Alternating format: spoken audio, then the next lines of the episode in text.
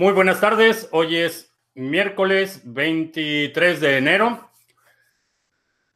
Vamos a dar inicio a nuestra transmisión el día de hoy. Está con nosotros Carlos Manuel en Miami, José González en Santiago de Chile, eh, Edgar en Cleveland, Ohio, eh, Ismael en Buenos Aires, Negocios Rentables en República Dominicana, Marcelo en Argentina. Eh, por cierto, un recordatorio a nuestros amigos en Buenos Aires. Eh, Andreas Antonopoulos va a estar en Buenos Aires eh, dando una conferencia.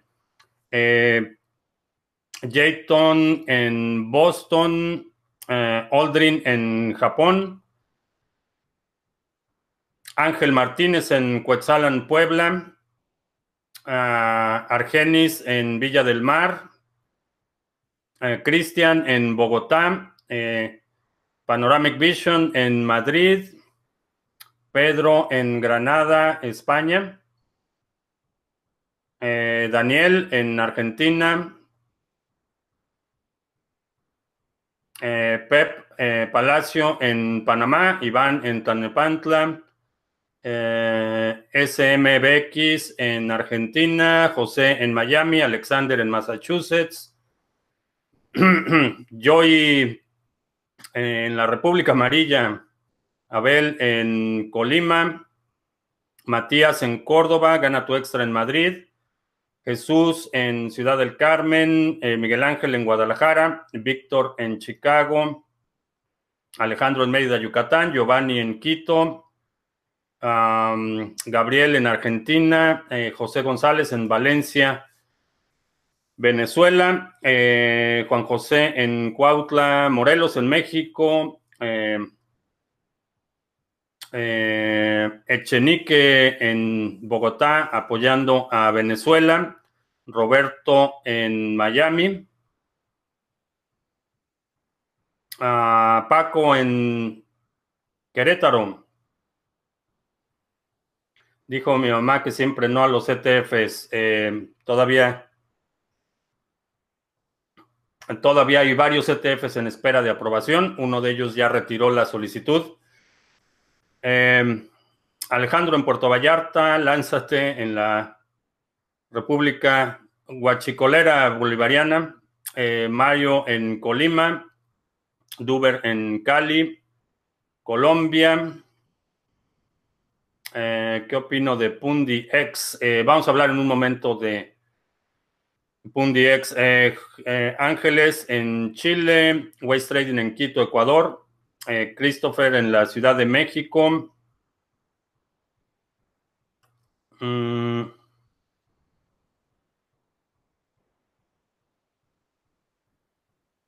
¿Dónde están los bombarderos rusos que presumían en Venezuela y por qué Rusia está calladito? supongo que los agarró dormidos. Salvador en la Ciudad de México. Eh, puede que en algún momento bajen los fees de Exodus. ¿Por qué son tan grandes en comparación con los exchanges? Eh, Leo Atoche en Lima. Eh, bueno, vamos a hablar de los exchanges rápidamente. Exodus no determina las, los fees. vayan, no es la compañía que produce el software, no determina los fees. Esos fees están determinados por un cálculo que se hace eh, con el propósito de que tu transacción se incluya en el siguiente bloque. Así es como hace sus cálculos de comisiones Exodus. Cuando utilizas Exodus, no le pagas una comisión directamente a Exodus, sino le estás pagando ese fee a los mineros para que tu transacción se incluya en el siguiente bloque. Entonces toman el cálculo de eh, cuál es el, el, fee óptimo para que tu, tu transacción se incluya en el siguiente bloque. Eh, los, los fees eh, eh, en ese caso fluctúan dependiendo de la demanda que hay por espacio en los bloques. no, no, no, le he dado seguimiento. en alguna ocasión escuché que Exodus estaba tratando de hacer un cálculo distinto, darte opciones de prioridad en la transacción. No sé si eso ya está incluido en las últimas versiones, pero no es Exodus quien determina eso eh, de forma unilateral, es únicamente el precio del mercado eh, optimizado para que tu transacción se procese en el siguiente bloque. sobre PundiX, es un proyecto interesante, creo que en términos de inversión puede ser una buena alternativa. No lo he, incluido en mi portafolio, pero es uno de los proyectos que creo que eh, tienen eh, atributos importantes, particularmente por el énfasis que hacen en la adopción de eh, criptomonedas como medio de pago, de la infraestructura que están desarrollando para que los negocios puedan aceptar criptomonedas. En ese sentido, me parece un proyecto interesante, no es de los... En, el, en el espectro total de las criptomonedas, mm, para mí no es de los más destacados, no, no sería un, proyecto prioritario en mi portafolio, pero eh, definitivamente tiene aspectos interesantes. Eh, ¿El staking de Ontology puede cambiar en un futuro o siempre será el mismo porcentaje de retorno de gas? Eh, es uno de los parámetros que puede cambiar en el futuro. Eh, ¿Qué opino del token de BitTorrent? Eh, me parece absurdo, no le veo ningún sentido y no le veo una funcionalidad real en términos de utilizar la red de Tron. Me parece que Waves está on fire, sí, subió poco más del 10% el día de hoy, está alrededor de los 3 dólares.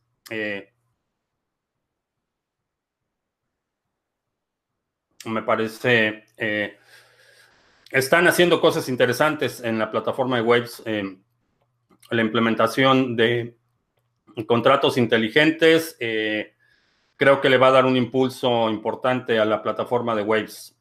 ¿Mucho frío en Texas? No, no mucho. No mucho. sobre Presearch, no. No, no he revisado ese proyecto.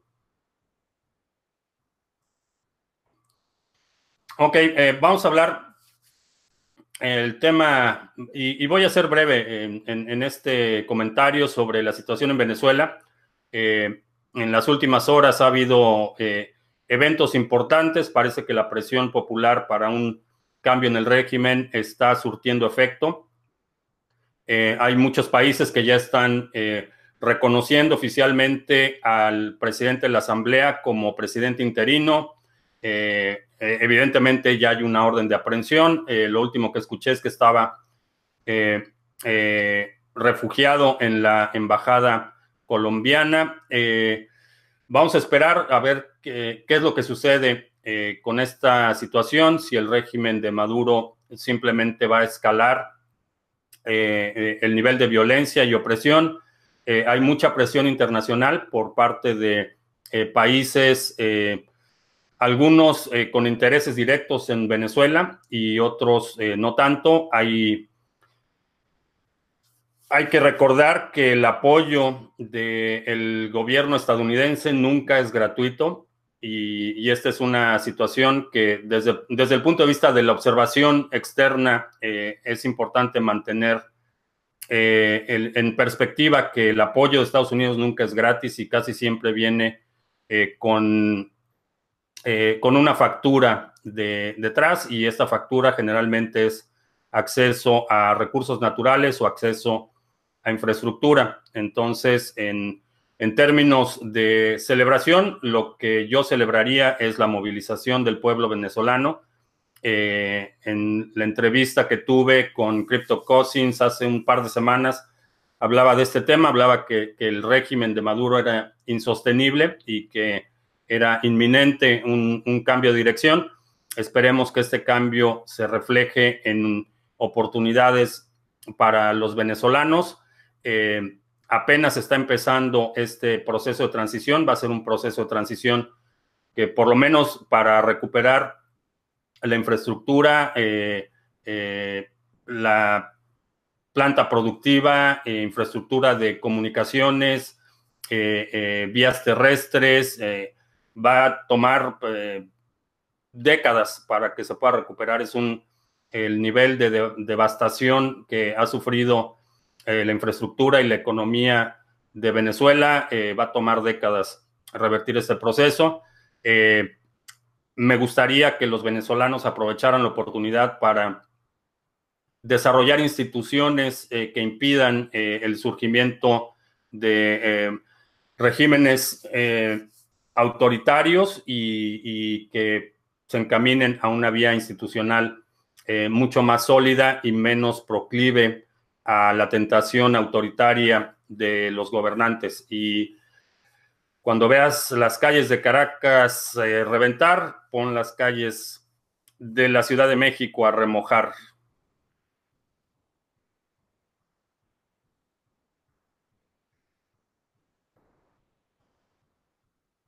Maduro dice que la crisis puede aumentar el valor del petro. Ajá.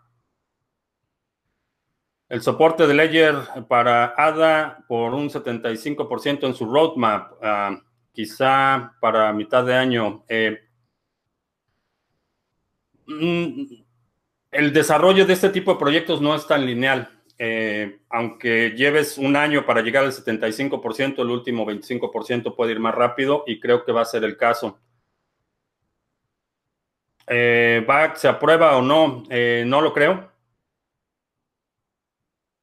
¿Qué significa interino? Interino es un presidente, depende de los términos constitucionales de cada país, pero en general es un reemplazo o un eh, presidente temporal, alguien que toma el control del Ejecutivo eh, de forma temporal, eh, generalmente con vistas a llevar a cabo nuevas elecciones. Pero es un sustituto en el caso de la Constitución venezolana, como presidente de la Asamblea, es por ley quien debe asumir la presidencia interina. No es, no es un eh, no es un líder de oposición que haya eh, como alguien que ya sabes quién, mm, que se haya autonombrado presidente legítimo.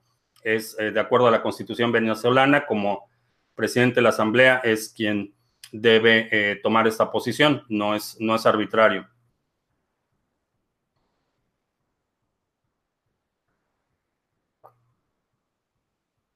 Eh, se va a producir una guerra civil con intervención de Estados Unidos. Creo que es la única manera que hay un cambio. Espero que no llegue a eso.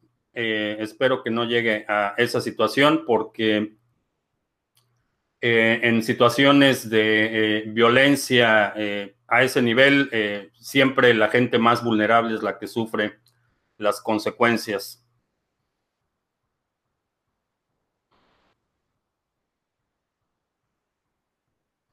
Eh, según la Deep Web, el proyecto de Tron es llevado a cabo por un grupo cerrado de unas 30 personas. Eh, no sé quién sea la Deep Web, pero Tron es un proyecto que desde que publicaron su eh, white paper fui bastante crítico por, por el, contenido, por la forma en la que se presentó y definitivamente es un proyecto que desde el inicio yo descarté para tener cualquier participación. Perdón, cualquier participación. Eh, ¿Cómo interpreto la retracción de los ETFs? Eh, es un ETF el que se retractó, el de CBOE. Eh, creo que están esperando a mejores condiciones. la situación aquí en Estados Unidos con el gobierno federal es bastante delicada. Están subiendo las tensiones por parte de los trabajadores del gobierno federal que ya perdieron eh, un segundo pago y la situación está eh, agudizándose. Creo que están esperando simplemente un, mejor panorama. Si ordenamos bien el orden cronológico, la culpa de la explosión fue de ya sabes quién. Eh, tiene responsabilidad, no diría que es su culpa, pero tiene responsabilidad definitivamente. hay varios actores que están involucrados, uno de ellos es quien dio la orden en Pemex de no cerrar las válvulas, eh, también quien dio la orden a, las autoridades que estaban presentes en el, eh, en el sitio de la explosión, que no intervinieron y tienen definitivamente responsabilidad quienes estaban robándose la gasolina. Eh, es, es una responsabilidad compartida, sin embargo, alguien dio la orden de que no se cerraran las válvulas y alguien dio la orden de que el ejército y la Policía Federal no interviniera. Eh, hay responsabilidades compartidas, pero sí, definitivamente alguien dio, la, alguien dio la orden de no intervenir. México sigue apoyando a Venezuela. Eh, el silencio, en mi opinión, en este momento ya raya en la complicidad. Eh, ha sido eh, una constante de este gobierno, el, ya sea el silencio cómplice o, el, apoyo abierto al régimen de Maduro en Venezuela, lo que me parece lamentable y vergonzoso. Lo de Venezuela es un interés geopolítico. Este Maduro o el ultraderechista es lo mismo para el pueblo. Macri en Argentina es la misma ideología que Guaidó y ha hecho un desastre contra el pueblo. Eh, sí, eh, definitivamente eh, lo hemos comentado en ocasiones anteriores. No importa si el régimen es de derecha o izquierda, la, la, gente, el, el, pueblo, los más, los más vulnerables son los que siempre pagan los platos rotos. Eh, en esta situación, eh, me parece que por, lo menos la gente ahorita tiene una alternativa, tiene un respiro de un régimen eh, sumamente represivo, pero en, el término, en términos históricos estamos hablando de, de, gente que está optando por quién le va a decir cómo vivir su vida. Entonces, las alternativas no son muy alentadoras, sin embargo, un cambio en Venezuela en este momento creo que es eh, benéfico eh, para la población en su mayoría. Eh, no sé cuál, cuál haya sido el precio que el presidente interino estuvo dispuesto a pagar, pero definitivamente sí hay intereses geopolíticos. El, apoyo de Estados Unidos y de países de la región nunca es gratuito.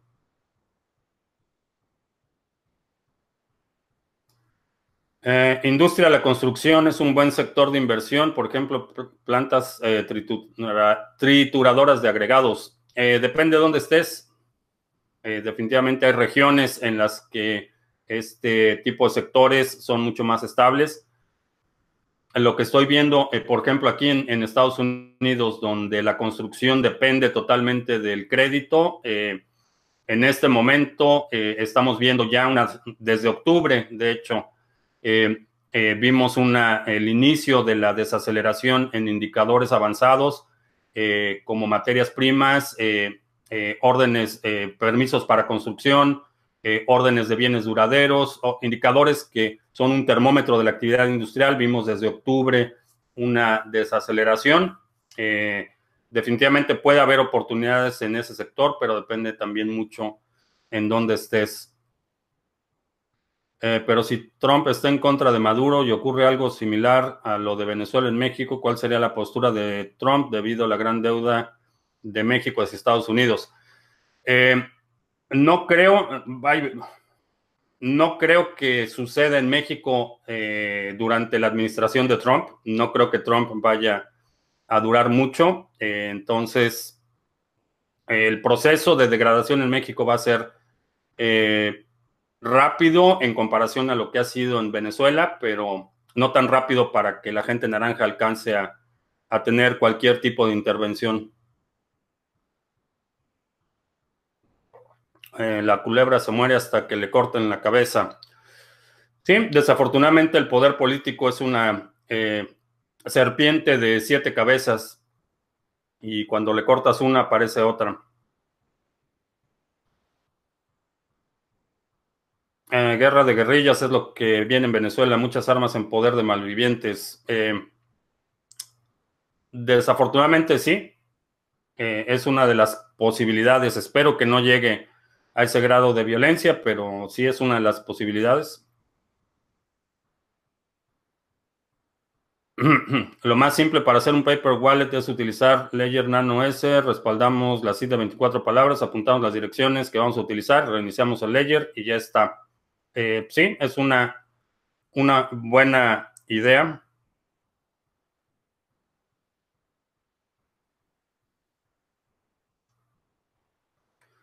Roberto dice, hoy estuve viendo los videos que iban saliendo a Venezuela y es increíble los tiempos que estamos viviendo. Eh, sí.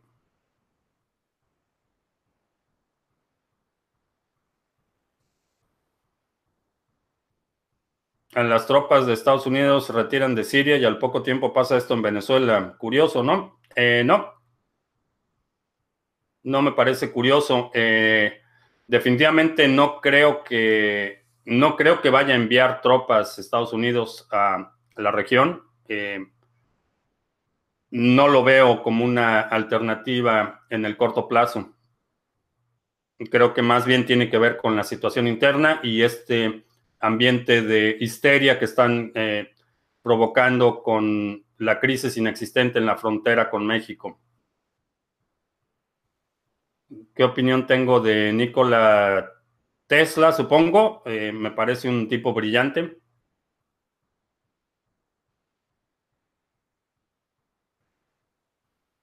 En lo de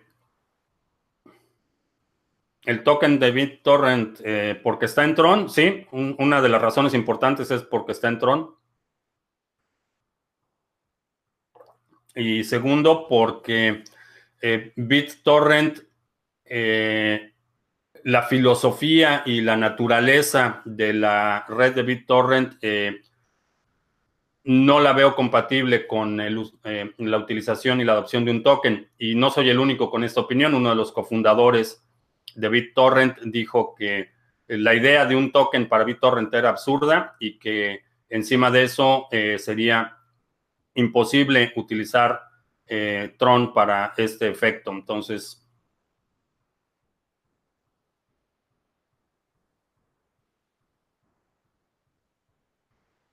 Carlos dice, se necesita el uso de la fuerza para liberar a Venezuela, no hay de otra. Gracias a la gente naranja y a todos los países por el apoyo. Eh, no necesariamente el uso de la fuerza. Eh, creo que lo que se necesitan algunos venezolanos patriotas en el ejército y en las fuerzas del orden. Alguien que ya sea por interés personal o, interés patriótico eh, eh, retire el apoyo al régimen actual. Aun cuando sea para salvar su pellejo, la, realidad es que el efecto para la población sería el mismo, evitar violencia en este caso. Bolivia, México y Maradona apoyan todavía a Venezuela. Sí, el grupo de países que están, que han apoyado recientemente a Venezuela es, lamentable. Estamos en, muy mala compañía.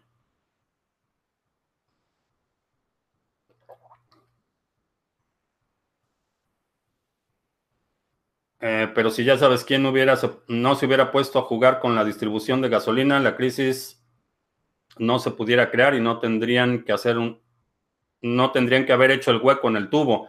Eh, no, me parece una, excusa eh, inaceptable que por el hecho de que haya escasez de gasolina la gente haya decidido perforar un ducto. Me parece, es una conducta criminal. La gente, los mexicanos de bien, no, no hacemos eso.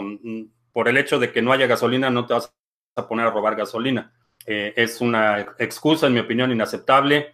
Quienes eh, mm, fallecieron en la explosión eh, tienen su parte de responsabilidad y me parece, me parece que son víctimas de su propia irresponsabilidad y negligencia, así como de la negligencia tanto de Pemex como de la Policía Federal y el Ejército que estaban presentes. Eh, Decreed, nuevo récord en precio tickets. Eh, ¿Récord hacia arriba o hacia abajo? Ah, tiene tiempo que no checo eso. El crédito social en China eh, es un modelo que vamos a ver extendido en otros países, eh, aún con aquellos que tienen regímenes en teoría un poco menos autoritarios, pero ese mecanismo de control, control social lo vamos a ver.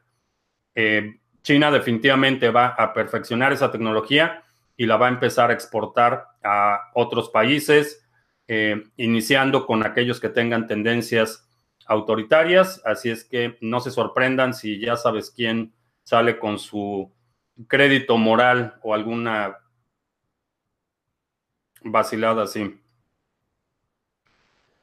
Eh, ¿Por qué Estados Unidos siempre se mete en asuntos de otros países? Eh, porque puede.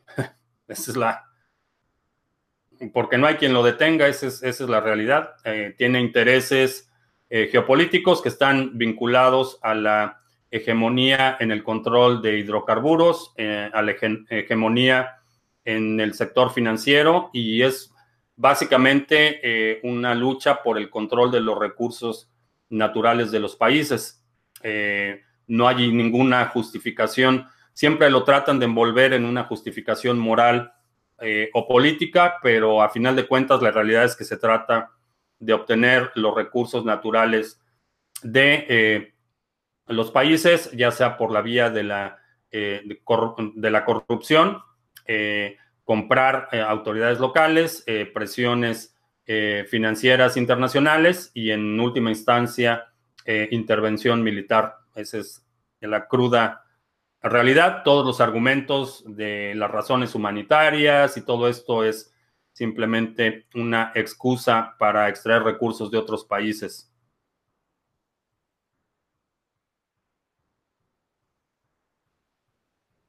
Ahora seremos la gallina de los huevos de oro para Estados Unidos, pero peor era el camino que llevábamos con Maduro. Eh, sí, me parece que eh, me parece que es, lamentable la situación. Eh, es una mejora marginal, pero una mejora al fin. Nick, te mandé hace dos horas los correos con acceso al seminario y mandé otro correo el 17 de enero. Entonces revisa tu folder de spam porque lo mandamos ya dos veces.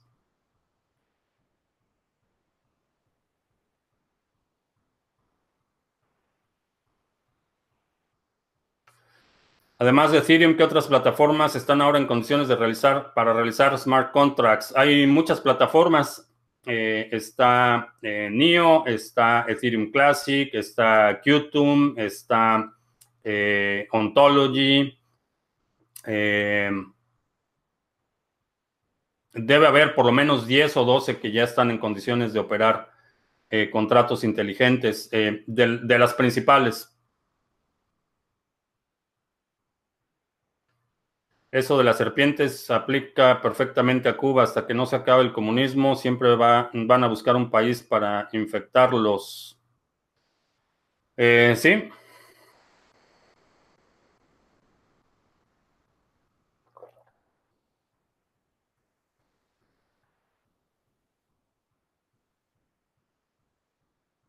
¿Cuál es mi fuente de información más confiable? Eh, depende del tema, pero hay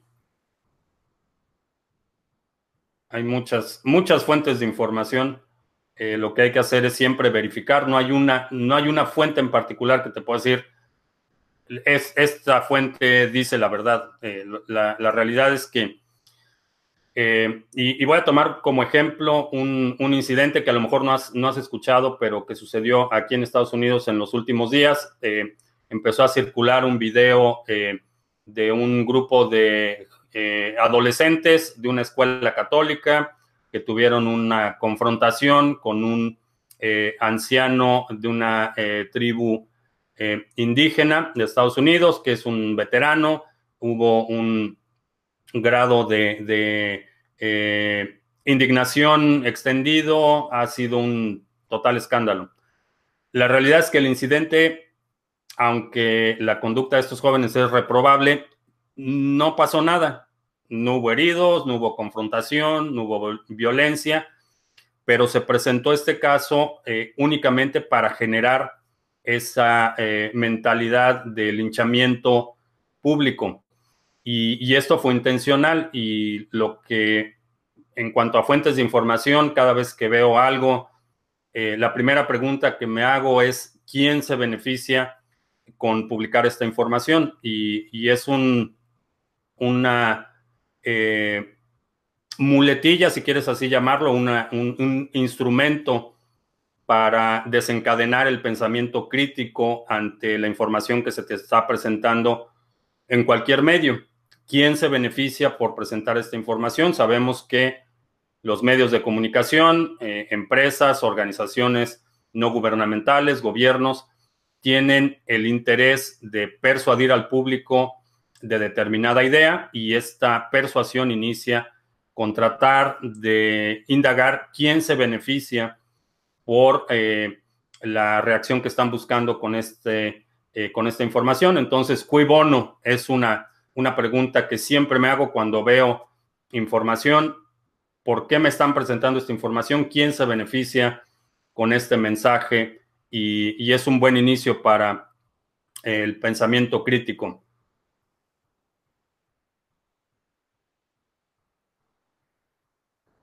En la billetera de blockchain se cayó el sábado y como yo lo dije, no es segura. Eh, no es segura por la confiabilidad, ese, no, es, no es lo que me preocupa. Con blockchain hay dos cosas que me preocupan. Primero, están fondeados por una compañía que se dedica al análisis de, tráfico en la red de Bitcoin. Entonces, lo que hacen es mapear eh, todo su tráfico con direcciones de Bitcoin. Entonces, por ejemplo, si utilizas blockchain.info para verificar eh, una transacción, lo que están haciendo es mapear tu dirección IP con esa dirección de Bitcoin y empiezan a hacer conexiones, eh, agregar metadatos de la actividad asociada de direcciones IP asociadas a direcciones de Bitcoin. Eh, y esto en, un agregado, en mi opinión, es un, un problema de, que pone en riesgo la privacidad de la actividad en Bitcoin. Eh, perdón. Eh, por otro lado, cuando quieres crear una cartera, ya sea en su página web o en la aplicación, te eh, requiere que estés conectado a Internet para que te permita crear esa cartera, lo que me hace suponer que están recolectando información o que el algoritmo que genera las direcciones y las llaves privadas no es del todo transparente. Entonces, eh, son dos de las razones por las que no utilizo blockchain.info y no, y no recomiendo utilizarlo.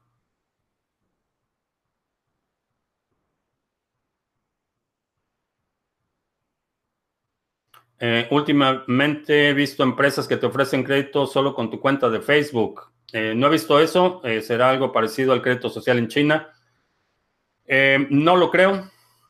No lo creo. El crédito social es una iniciativa del gobierno de China. Eh, está eh, vinculado, pero de forma externa a las redes sociales en China. Eh, que si creo que la gente naranja puede invadir Venezuela. En términos de poder, de poder militar, lo podría hacer, logísticamente lo podría hacer. En términos de costo político y de persuadir al público eh, a los votantes eh, en Estados Unidos que es una intervención necesaria, eh, lo veo muy difícil. Su nivel de popularidad está en, los niveles más bajos, por abajo del 34%. tiene un problema serio con la interrupción de actividades del gobierno. tiene una confrontación abierta con, el, con la nueva Cámara Baja. Entonces, su situación, su eh, poder de persuasión en este momento está eh, sumamente deteriorado. No creo que, tenga el apoyo necesario para una intervención militar. Eh, sin embargo, no lo descartaría por su conducta errática y sus ocurrencias.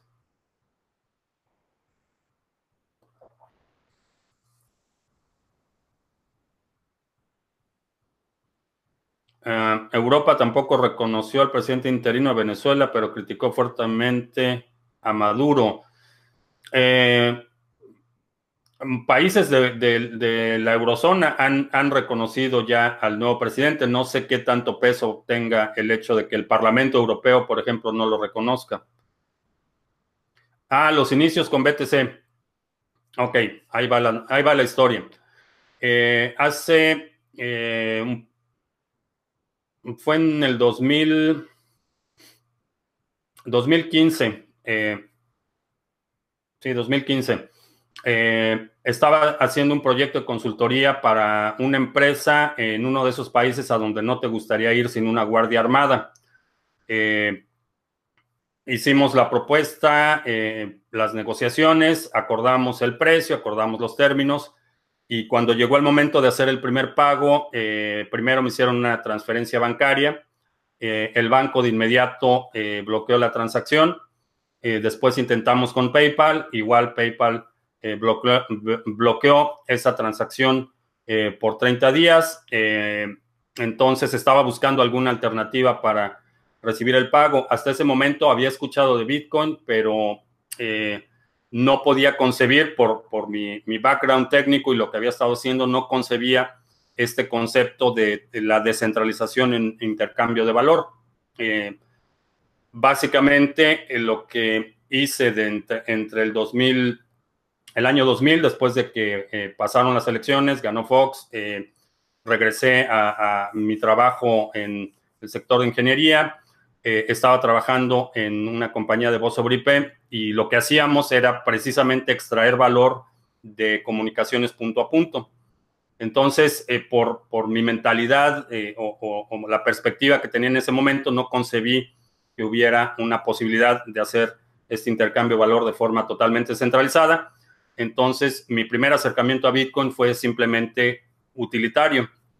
Les dije, bueno, vamos a tratar esta, esta cosa de Bitcoin. Dijeron, ok, me, me mandaron el primer pago en Bitcoin y lo vendí de inmediato. Eh, no le puse mucha atención, bien cuánto estaba, lo vendí eh, continué con el proyecto, el segundo pago me lo volvieron a enviar y cuando recibí el pago eh, vi el tipo de cambio y en cuestión de un par de días eh, se movió como el 15% y fue cuando empecé a, notar algo raro con esta cosa de Bitcoin, pero lo volví a vender y tenía la cartera únicamente para recibir este pago y, y continué con mi trabajo. La tercera vez que el tercer pago eh, por el proyecto, eh, volví a ver y el precio estaba otra vez arriba de lo que había recibido la vez anterior.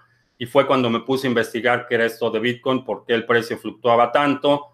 Eh, y en el momento que me, me puse a investigar, me di cuenta del potencial que tenía. Fue, terminé de leer el white paper y en ese momento la sensación que tuve fue la misma sensación que tuve cuando vi cargándose la primera página web en 1990 y haber sido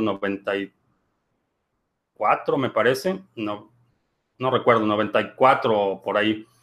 Eh, cuando me di cuenta de, lo que era Internet en ese momento, eh, entendí que eso iba a cambiar radicalmente la forma en la que hacíamos las cosas, en los, y esto fue en el 94, cuando terminé de leer el white paper, eh, me di cuenta que era una situación eh, análoga. Dije, esto va a cambiar radicalmente la forma en la que se hacen las transacciones y, de ahí me puse a investigar, me puse a leer, me puse a aprender y fue hasta finales del 2016 que decidí lanzar el canal porque no había muchos recursos en español que pudieran explicar eh, lo que estaba pasando en el sector y fue cuando decidí lanzar el canal, pero fue casi después de un año, o más de un año de, mi primer acercamiento con Bitcoin, que fue eminentemente utilitario, pero al ver el potencial de la tecnología que eh, resuelve un problema con el que yo estuve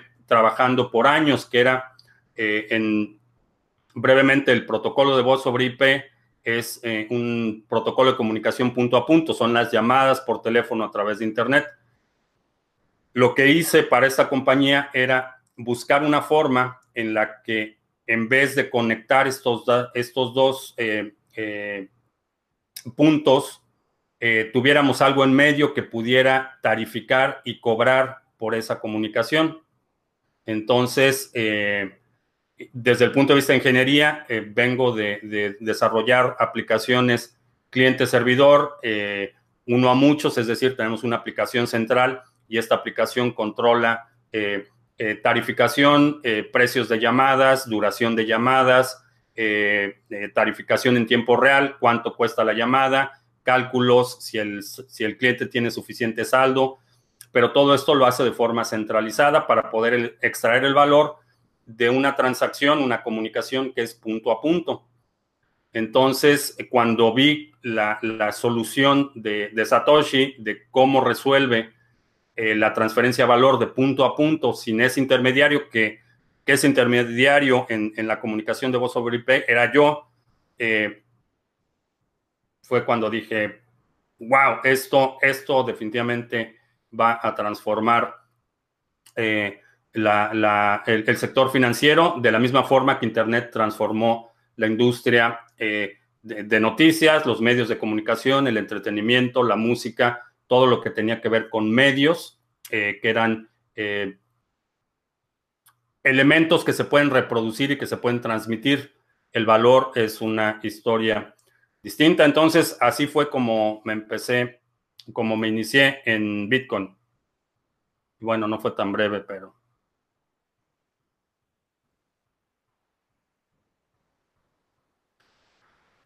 Ah, ¿Quién es el bueno? Yo prefiero a la gente naranja que a Putin, a ya sabes quién. Eh, no hay buenos. Esa es, es, una de las razones por las que recomiendo, si te interesa la política, que leas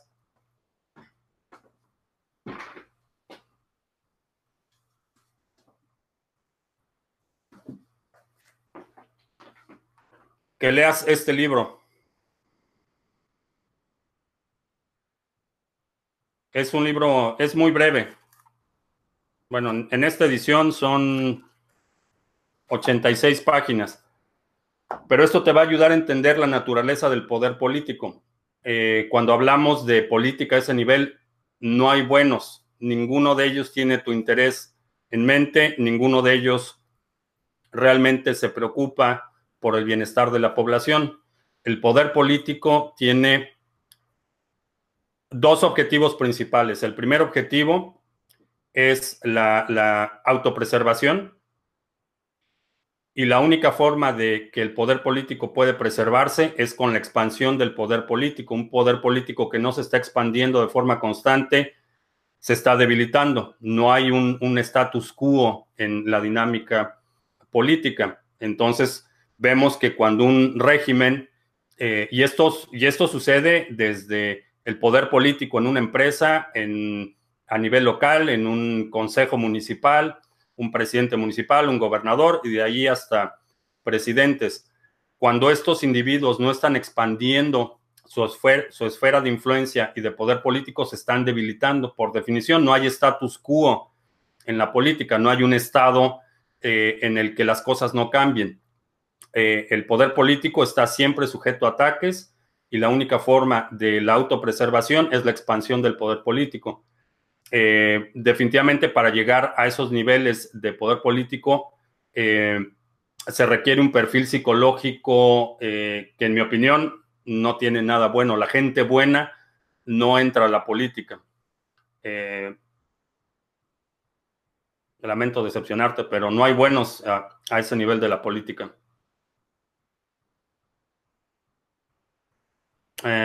Las posturitas que estoy creando, no sé qué sean posturitas.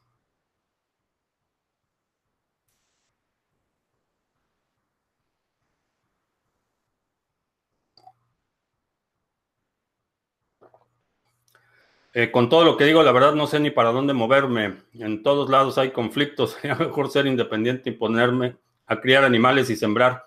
Eh,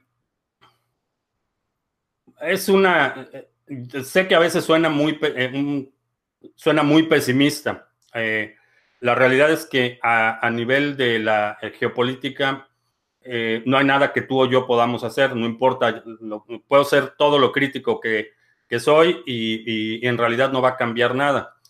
lo único que hago es comunicar esto para que entiendas el contexto y definitivamente una conclusión inteligente es depender lo menos posible de estas estructuras de poder.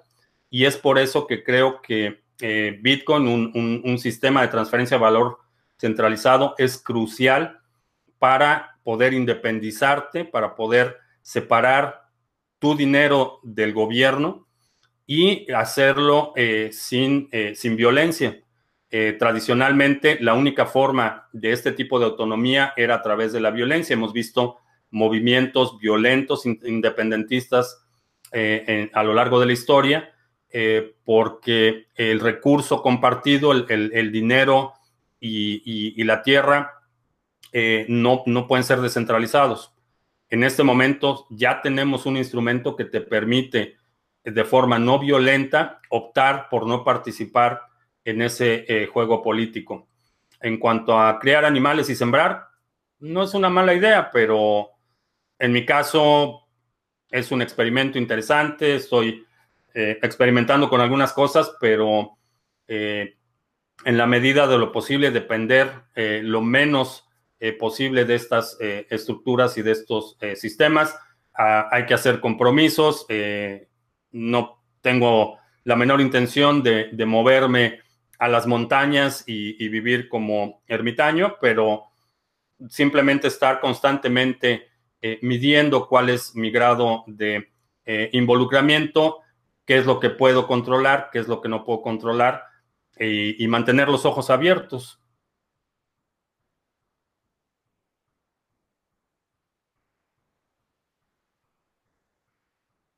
Eh, sobre PundiX, eh, llegaste tarde, ya comenté sobre PundiX.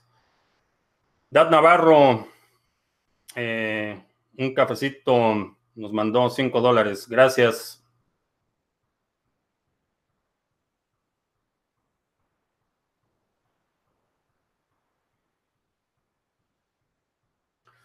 En México se necesita educación vial, financiera, moral y social y valores. ¿Qué opinas? Empezaría por los valores. Creo que el, eh, el, tejido social a nivel moral está sumamente deteriorado y no es algo, perdón, exclusivo de la clase política. Creo que en términos de nuestras interacciones eh, sociales hay mucho que trabajar. La parte de la eh, información vial y financiera eh, son consecuencia de esta ausencia de, un concepto de civilidad y de responsabilidad mutua prevalente. sin petróleo, cualquier ejército es inútil. Sí, la mayoría. Es inevitable es inevitable esconder tu odio a, López. Eh, no, no lo odio. Eh, me parece lamentable eh, que los mexicanos hayan votado por él, pero no lo odio. No es tan importante como para odiarlo.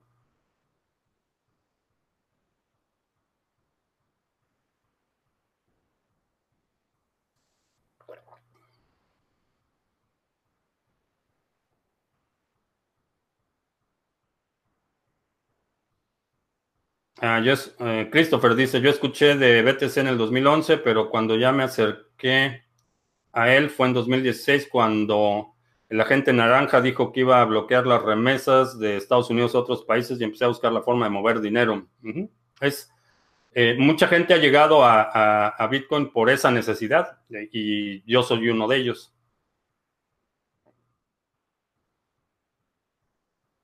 Eh, conservé los BTC del tercer pago que se realizaron, los vendí. Eh, vendí una parte.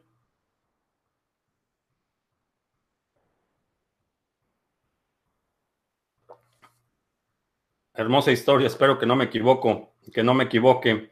Eh, yo también espero no estar equivocado, pero si es así, habrá valido la pena porque en este tiempo que he estado involucrado en el sector he aprendido mucho, he conocido gente eh, sumamente inteligente, eh, sumamente dedicada y muy apasionada a lo que están haciendo. Entonces, eh, aún cuando todo esto explote, habré ganado en, términos de experiencia, en términos de relaciones y aprendizaje.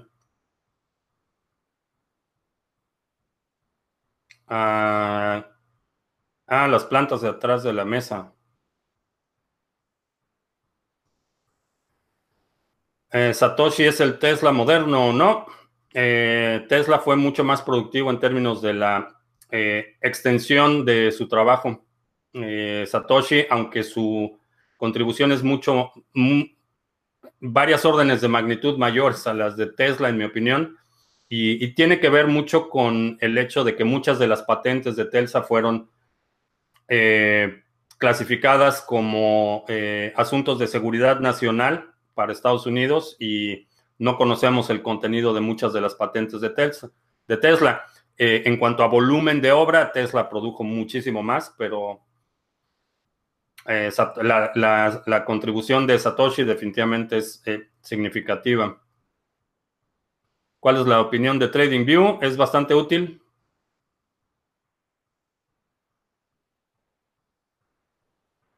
¿Cuál era el bug de tus pantallas?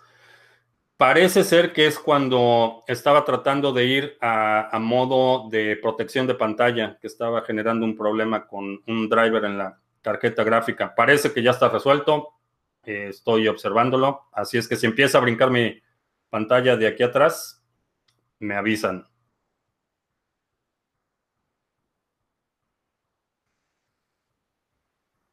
Si ninguno es bueno, ¿cuál es la solución de, que el libro ofrece o cuál es el sistema que se podría implantar en lugar del sistema político?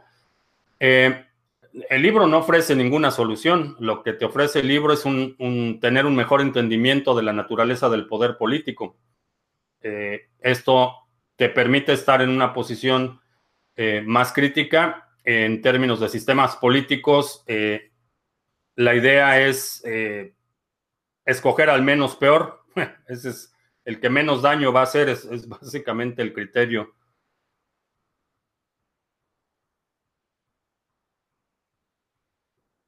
La gente buena no entra en política. Eh, definitivamente necesitas tener un, componente de eh,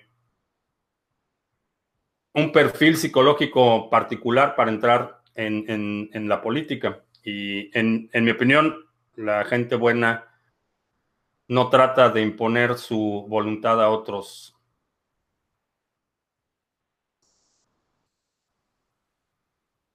Eh, los tubos debajo de mi escritorio no me estorban al sentarme. Eh, no, es un escritorio para estar parado.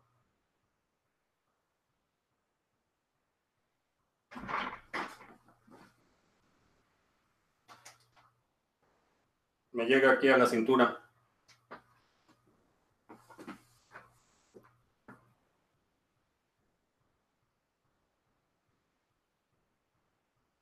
Eh, ¿Cambiará blockchain la política algún día? Eh, no lo sé.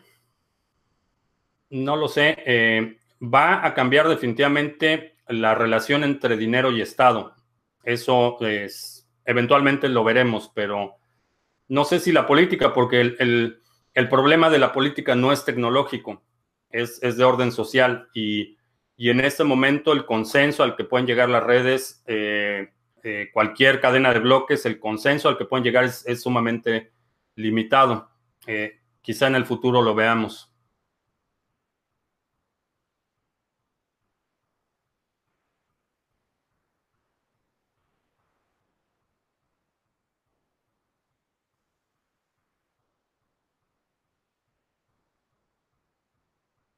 Estados Unidos no tiene amigos ni enemigos permanentes, solo intereses, ¿sí? Definitivamente.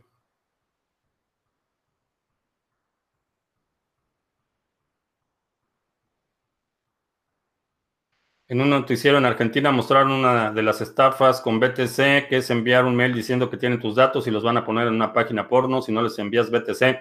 Eh, sí, eh, de eso, esos correos circulan por, por millones y Generalmente, en mi caso, van a, van a la basura.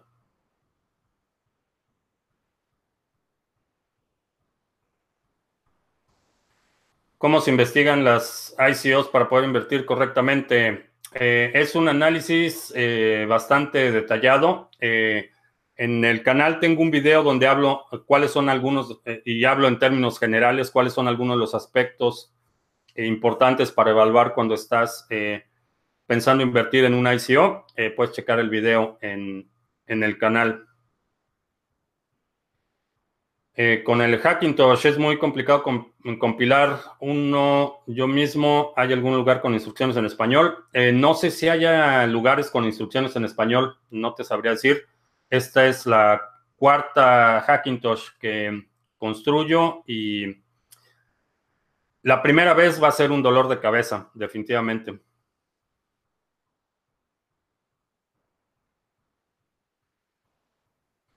¿Cuál creo que sea el año decisivo para Bitcoin?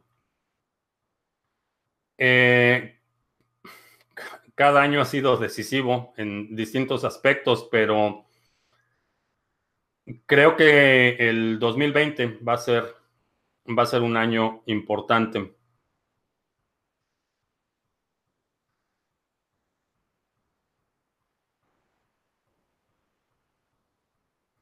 Es que Tesla era uno y Satoshi son muchos, evidentemente. Eh, la lógica no aplica. Eh, Tesla era uno y el volumen de, de, producción que tuvo es mucho mayor al de Satoshi. Entonces, el hecho de que Satoshi sea un grupo y hayan producido una sola cosa no está relacionado con Tesla, que era uno y produjo muchas soluciones en, muchos frentes.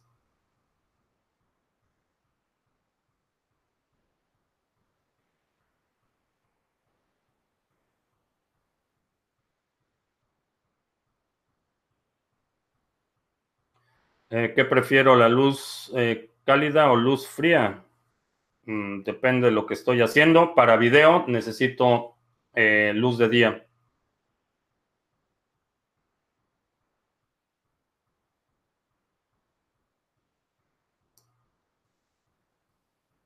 PundiX, ya hablé de PundiX.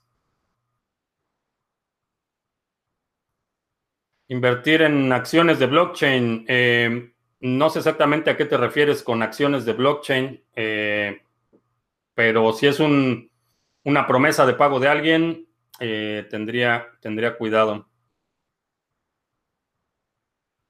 Creo que si Tesla estuviera vivo tendríamos energía gratis. Eh, mm, barata, no gratis. la parte de, energía gratis, ese concepto, por lo menos con lo que sabemos en este momento de, física no es posible, es un concepto imposible, siempre hay una parte de desperdicio y siempre hay un costo de transformación de energía. La energía no, vaya, uno de los principios eh, de física es que la, energía no se crea ni se destruye, se transforma. Entonces, para transformar energía, eh, eh, por ejemplo, eólica a energía eléctrica, o para eh, transformar eh, inercia, gravedad, cualquier otra forma de energía, para transformarlo en energía eléctrica, hay un proceso y en ese proceso de transformación hay un, hay un costo, hay un desgaste, eh, ya sea por, por fricción, por resistencia, por disipación de calor, siempre hay un costo de transformar la energía. Entonces, ese concepto de energía gratis, aunque suena maravilloso, con lo que sabemos en este momento y con la tecnología actual, no es, eh, no es un concepto posible porque estos elementos de la física como eh, gravedad, eh, fricción, resistencia, inercia, producen la termodinámica, producen un gasto en este proceso de transformación de energía. Entonces, cuando eh, mueves, eh, transformas energía cinética, eh, que es movimiento, cuando lo transformas en energía eléctrica, solo tienes un grado de eficiencia y esa diferencia siempre incurre en un costo. por ejemplo, Tesla tiene una patente de una, de una turbina que es para plantas hidroeléctricas, es de las turbinas más eficientes y no llega ni siquiera al 90% de eficiencia, ese 10% que se pierde en eficiencia, aún en la turbina más eficiente, es un costo implícito.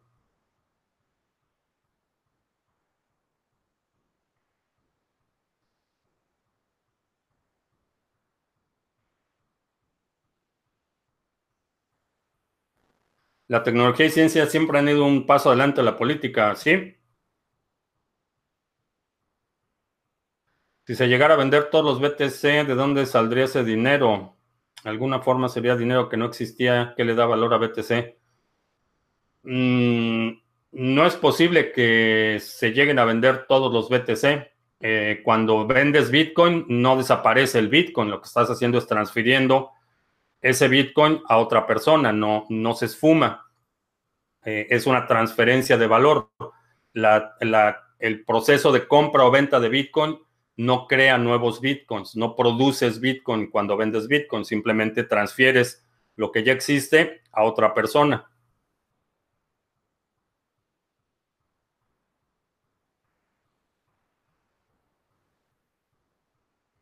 ¿Es rentable un nodo de Lightning Network? Eh, no te sé decir.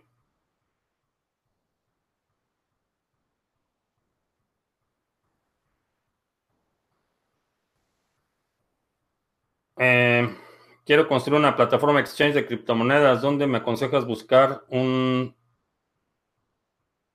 para un bajo presupuesto? Eh, ¿La quieres construir o quieres contratar a alguien que la, que la construya?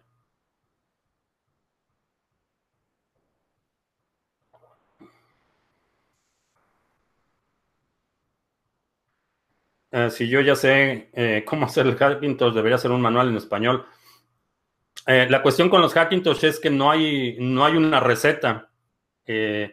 depende de la arquitectura de tu computadora. Por ejemplo, el, el, server en el que tengo instalado esta versión es un server HP, tiene doble procesador y tiene características específicas, entonces la instalación que hago en esta máquina va a ser distinta a la que hagas en una máquina que tú tienes. Hay algunos repositorios que tienen eh, versiones ya preconfiguradas para eh, computadoras populares. Eh, puedes empezar por ahí.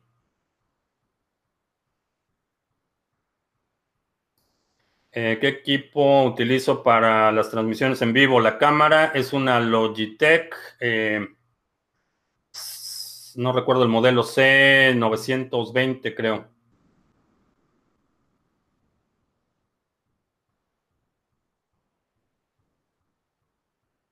Eh, JP Morgan fue enemigo de Telsa, como ahora Bitcoin de Satoshi. Es curioso. Sí, los, los intereses cinética. ¿Qué fue lo que dije de la energía? Dije cinética.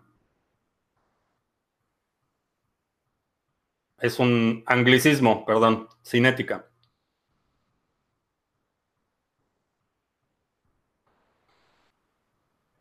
Peter Schiff dijo que el Bitcoin no está no respaldado, no respaldo. Eh, Peter Schiff eh, tiene un largo historial de decir cosas que no son ciertas. Mi conclusión, derecha e izquierda son la misma cosa, siendo el nazismo y fascismo lo, es el mismo el socialismo con diferencias de interpretaciones. Eh, no son la misma cosa, pero el propósito es el mismo, es gobernar a otros y decirle a otros cómo vivir sus vidas. Eh, hay gente que, que, cree que tiene la opción de elegir eh, si su opresor va a ser de derecha o izquierda. Ah, en realidad, mi problema es con la opresión en sí, no importa si es de derecha o izquierda. Hay algunos que son peores que otros, definitivamente, pero a final de cuentas el propósito, como digo, del poder político es eh, gobernar sobre otros, determinar las eh, circunstancias de la vida de otras personas y esa parte en sí misma es la que no me, no me acaba de convencer. Si ya no hay chalecos amarillos, ¿qué podríamos utilizar? Trajes de lluvia. Eh, cualquier cosa amarilla, diría yo. Creo en la historia macabra de aquel que supuestamente inventó el motor que funciona con agua. Eh, no, es una, es una estafa. El motor que funciona con agua eh, es un proceso conocido. lo que haces es separar el el, agua separas el oxígeno del hidrógeno y es el hidrógeno lo que produce eh, eh, la energía necesaria para, para, el motor y la emisión es únicamente el oxígeno. El problema es que el costo energético en el que incurres para separar la molécula de agua eh, es mayor al, al, output, la salida. entonces, puedes operar un motor eh, eléctrico, perdón, un, un, motor que funciona con agua, pero tienes que recargar tu batería cada tres horas eh, porque se desgasta la batería. El costo de la energía necesaria para separar la molécula del agua es mayor a lo que estás obteniendo como resultado de la combustión del hidrógeno y por eso es que nunca te enseñan un video de un, de un viaje de dos horas o tres horas en un vehículo así siempre te enseñan, eh, le ponen el agua, hacen su, show y te enseñan el vehículo moviéndose, dando tres o cuatro vueltas, pero resulta que la descarga de la batería eléctrica es más rápido de lo que el alternador puede recargar la batería. Eh, el proceso de la separación de, la molécula del agua es, un proceso conocido, pero simplemente la, física no, no funciona para eso. Eh, ¿Qué me hace pensar que gobiernos tan autoritarios como Rusia o China podrían incentivar el uso de, criptos ajenos? Eh, nunca he dicho eso y, no, no, me, no hay ninguna razón para pensar que lo vayan a hacer. Eh, siempre he sostenido que los gobiernos no van a adoptar criptomonedas que no puedan controlar.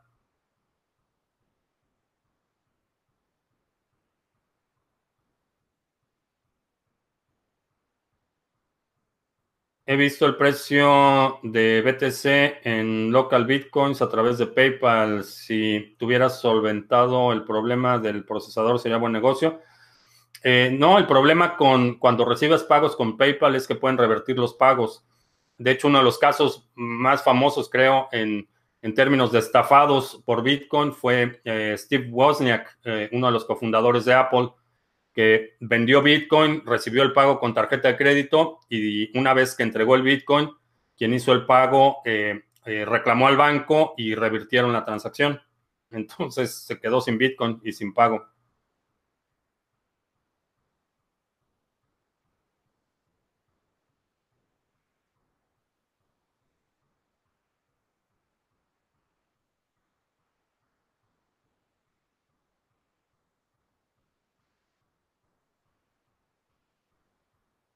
Si no quieres hablar de la cripto Stellar, dilo y no insisto más. Eh, si has seguido las transmisiones, Stellar es uno de los eh, activos que tengo en el portafolio mini. Creo que es uno de los que tienen potencial de apreciación. Eh, José González nos mandó mil, ¿qué quedamos? Que eran pesos chilenos para un café, pero ya se acabó el café.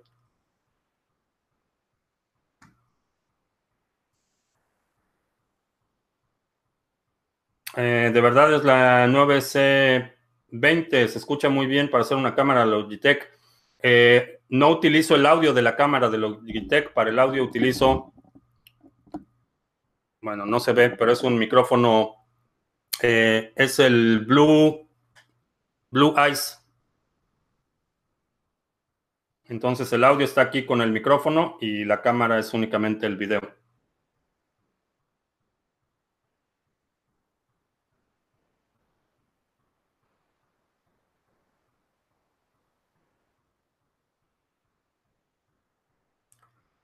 ¿Alguna analogía de Bitcoin aplicada en la vida real? Eh, no sé qué te refieras con una analogía de Bitcoin.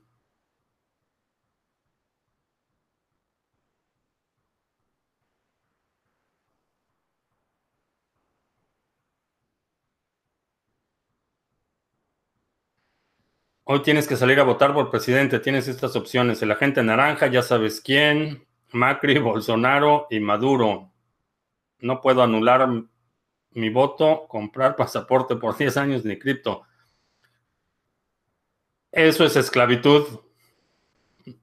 Es básicamente un escenario en el que simplemente no tienes opciones y me rehuso a participar en esos esquemas.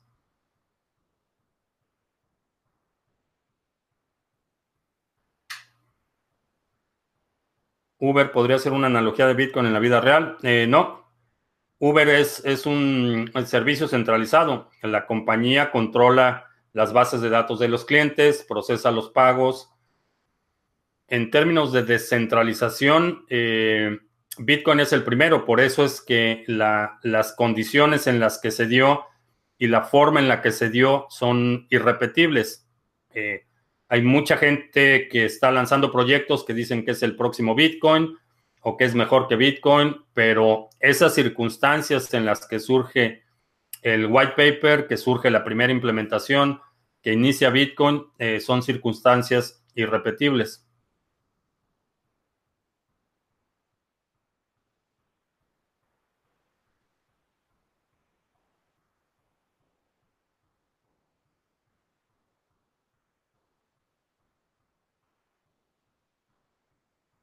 Eh, ¿Qué opino del trading online? Ya que existen muchas estafas por parte de Financica Español y otras empresas. Si tú vas a hacer trading, eh, depende de tu habilidad. Eh, todos estos esquemas en los que te piden que les des tu dinero y que ellos van a hacer el trading por ti, la mayoría van a ser estafas.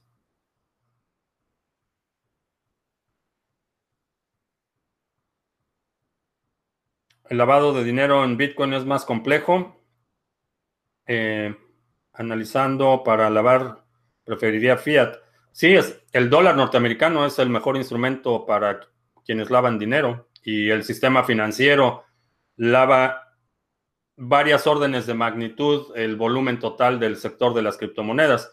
Solo un banco, eh, no recuerdo en este momento qué banco, fue un banco alemán, me parece que fue eh, Deutsche Bank, recibió una multa hace poco por lavar eh, billones, miles de millones de dólares de, dinero sucio. Entonces, si quieres lavar dinero, lo ideal es el dólar y el sistema financiero.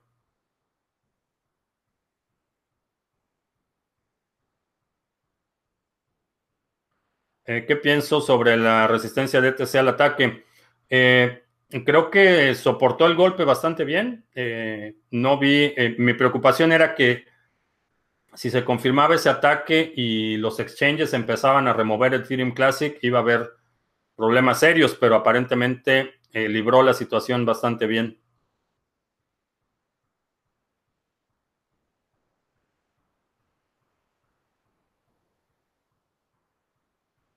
Mientras eh, existan exchanges que manipulen los precios, no es posible que se apruebe ningún, algún ETF. Eh, no es tan vinculado con...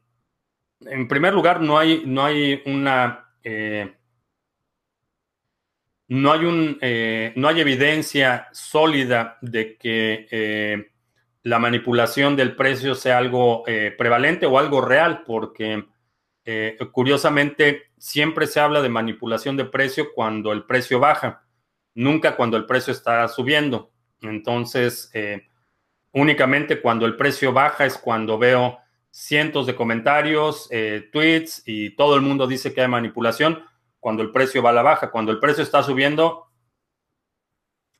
casualmente no hay, no hay ningún comentario sobre manipulación de los mercados.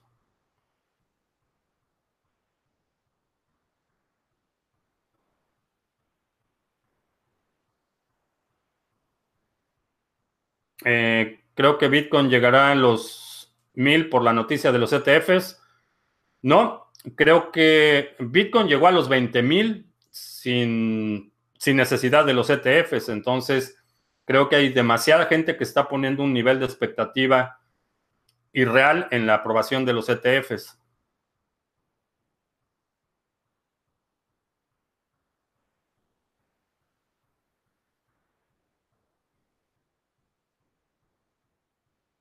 El halving de Litecoin eh, va a ser menor a la presión que hemos visto con Bitcoin. siempre que hay una reducción en el nivel de recompensas, quiere decir que se eh, desacelera el ritmo de emisión de activos, entonces eh, hay una presión hacia la alza. Esa presión hacia la alza no creo que vaya a ser de la magnitud de lo que hemos visto en Bitcoin.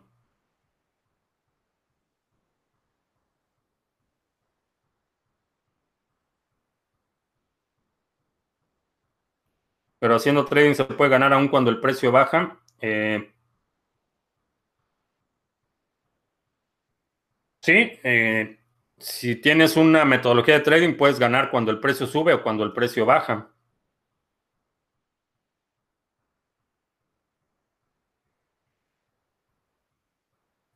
Bien, eh, pues ya se acabó el café y ya se nos acabó el tiempo. te recuerdo que estamos lunes y miércoles a las 7 de la noche, hora del centro, jueves a las 2 de la tarde, para que nuestros amigos en España no se tengan que desvelar. Si no te has suscrito al canal, suscríbete para que recibas notificaciones de las transmisiones en vivo y eh, las entrevistas que vamos a estar publicando. Esta semana voy a platicar con la gente de BTC Venezuela sobre un proyecto que están trabajando de eh, la utilización de nodos eh, que no dependen de Internet.